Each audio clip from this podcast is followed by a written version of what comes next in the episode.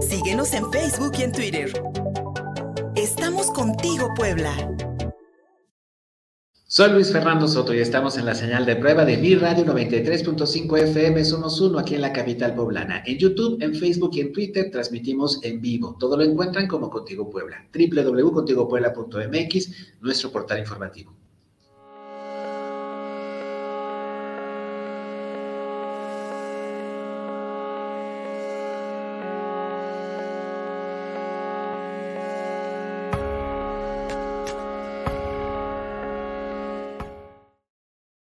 Desde hace algunas semanas con el fiscalista Gilberto Soto venimos revisando la propuesta de reforma a la ley del impuesto sobre la renta y ahora vamos a ver qué se está planeando para las personas físicas dentro del llamado régimen simplificado de confianza, el RECICO.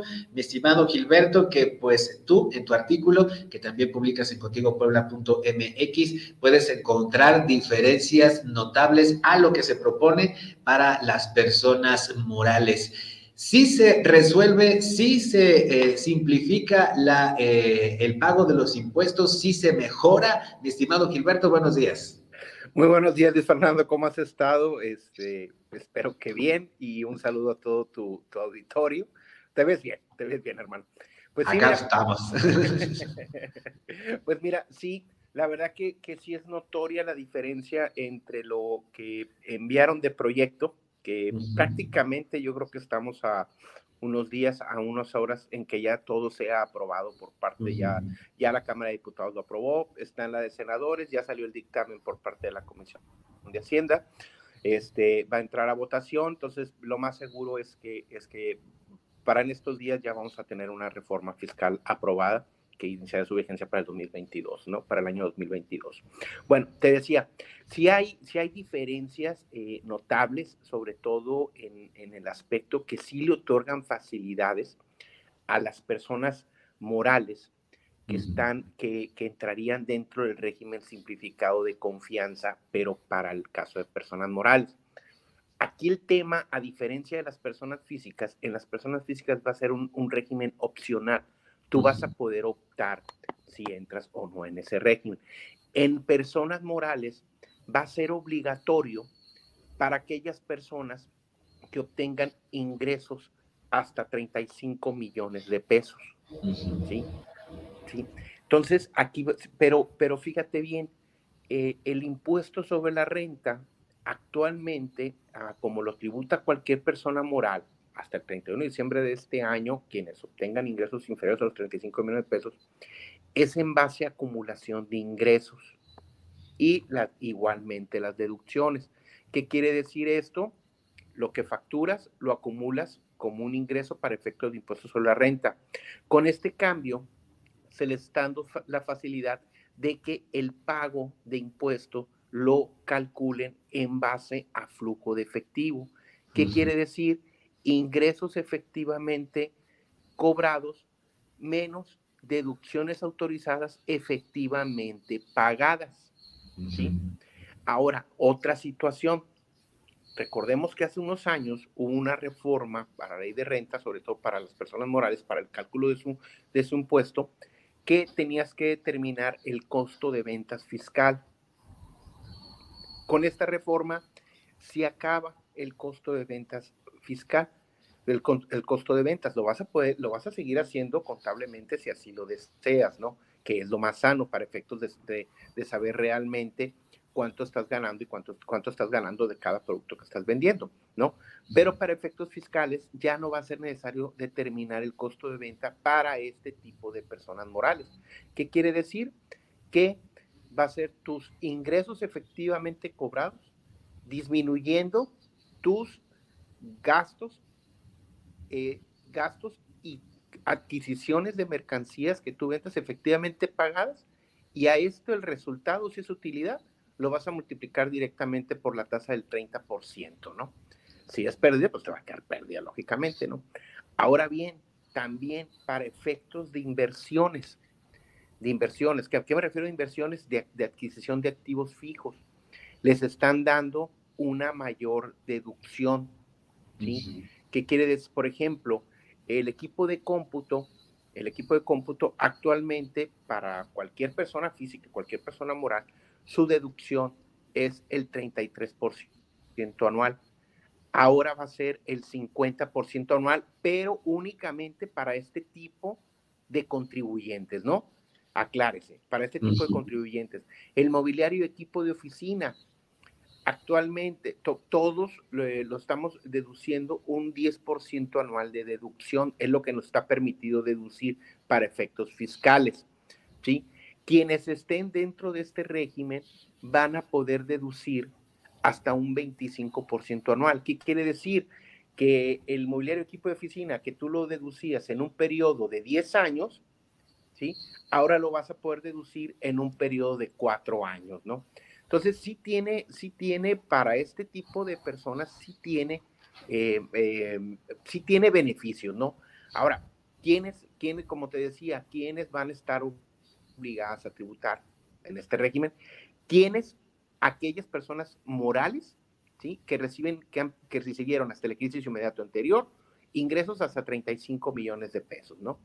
Ahora, tienen que ser residentes en México, estén únicamente constituidas por personas físicas. O sea, los grupos empresariales no, no, no van a entrar dentro de este régimen, no van a poder entrar.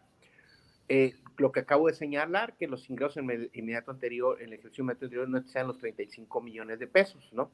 Entonces, si cumples todos estos requisitos, vas a poder tributar bajo este régimen siendo persona moral.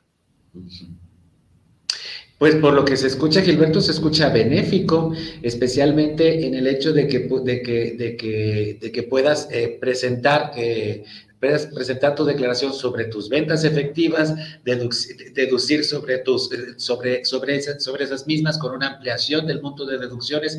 Es decir, tal parece que suena muy bastante apropiado para quien ha evadido, y eh, ha evadido impuestos durante mucho tiempo y ahora quiere de manera simplificada y con este tipo de, de atribuciones o de, o de, de mejoras en la, en la deducción, pues pueda cumplir con ello.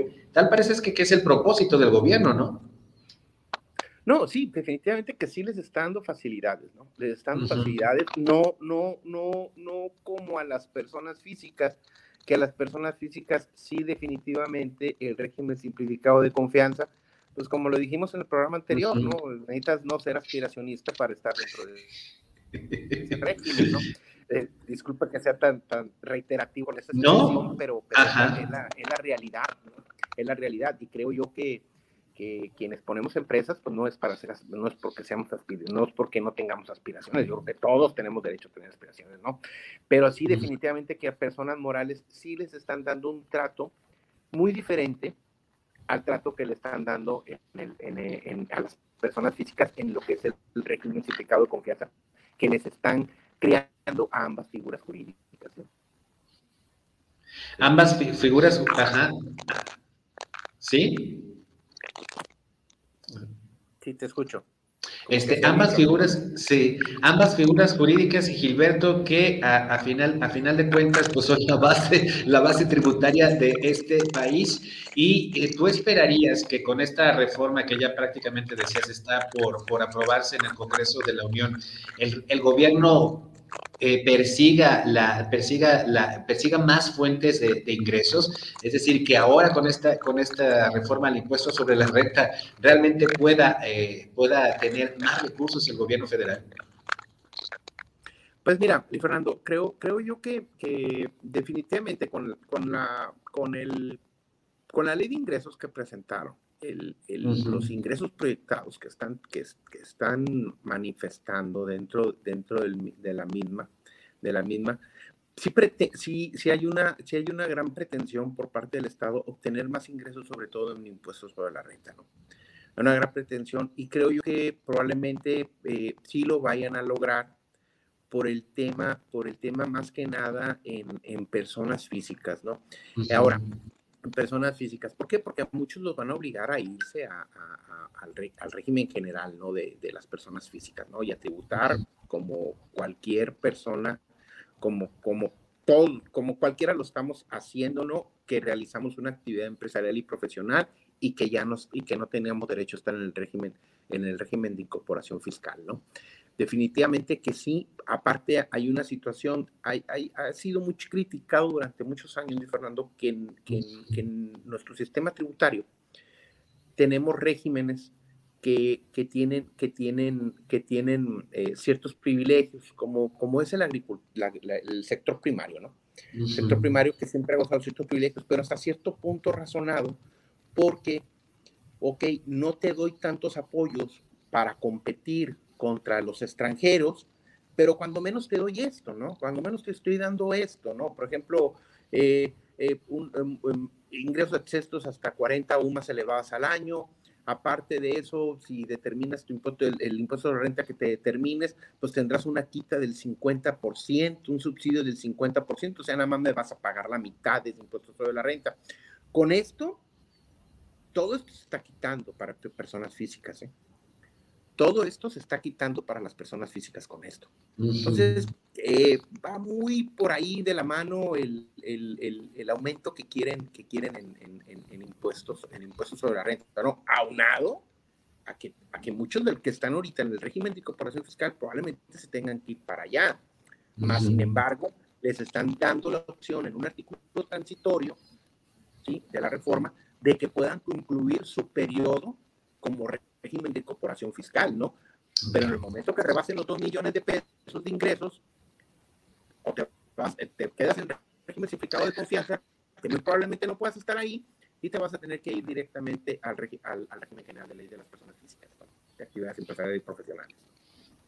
Pues bueno, ahí está la propuesta que, como bien decía Gilberto Soto, se va ya prácticamente a eh, aprobar sin ningún, sin, cambiarle ninguna coma, ningún acento a este, a esta ley, a esta nueva ley del impuesto sobre la renta y este régimen simplificado de confianza que nos has venido explicando. Consulte a su contador público para que le pueda entender a todo esto. Mientras tanto, mi estimado Gilberto Soto, como siempre agradecidos de poderte escuchar, de que nos des luz sobre estos temas. ¿Dónde te podemos hallar? Mira, me pueden escribir a mi correo que es gilsoto70 arroba prodigy.net.mx, a mi Twitter que es arroba gilsoto70 y a mi Facebook que es Gilberto Soto. Pues muchas gracias, Luis Fernando, eh, y ya sabes que, que aquí siempre estamos a la orden y es un placer poder atenderte a ti y a todo tu auditorio. Muchísimas gracias, Gilberto Soto, hasta la, hasta la semana que viene. Y también a ustedes, muchísimas gracias por habernos acompañado eh, hoy aquí en contigopuebla.mx. También en nuestras redes sociales, en YouTube, en Facebook y en Twitter pueden encontrar este programa. Y a todos quienes nos escucharon en mi radio 93.5 FM, muchísimas gracias. Aquí nos vamos a encontrar mañana. Soy Luis Fernando Soto. Un abrazo. Contigo Puebla una revista para formar criterios.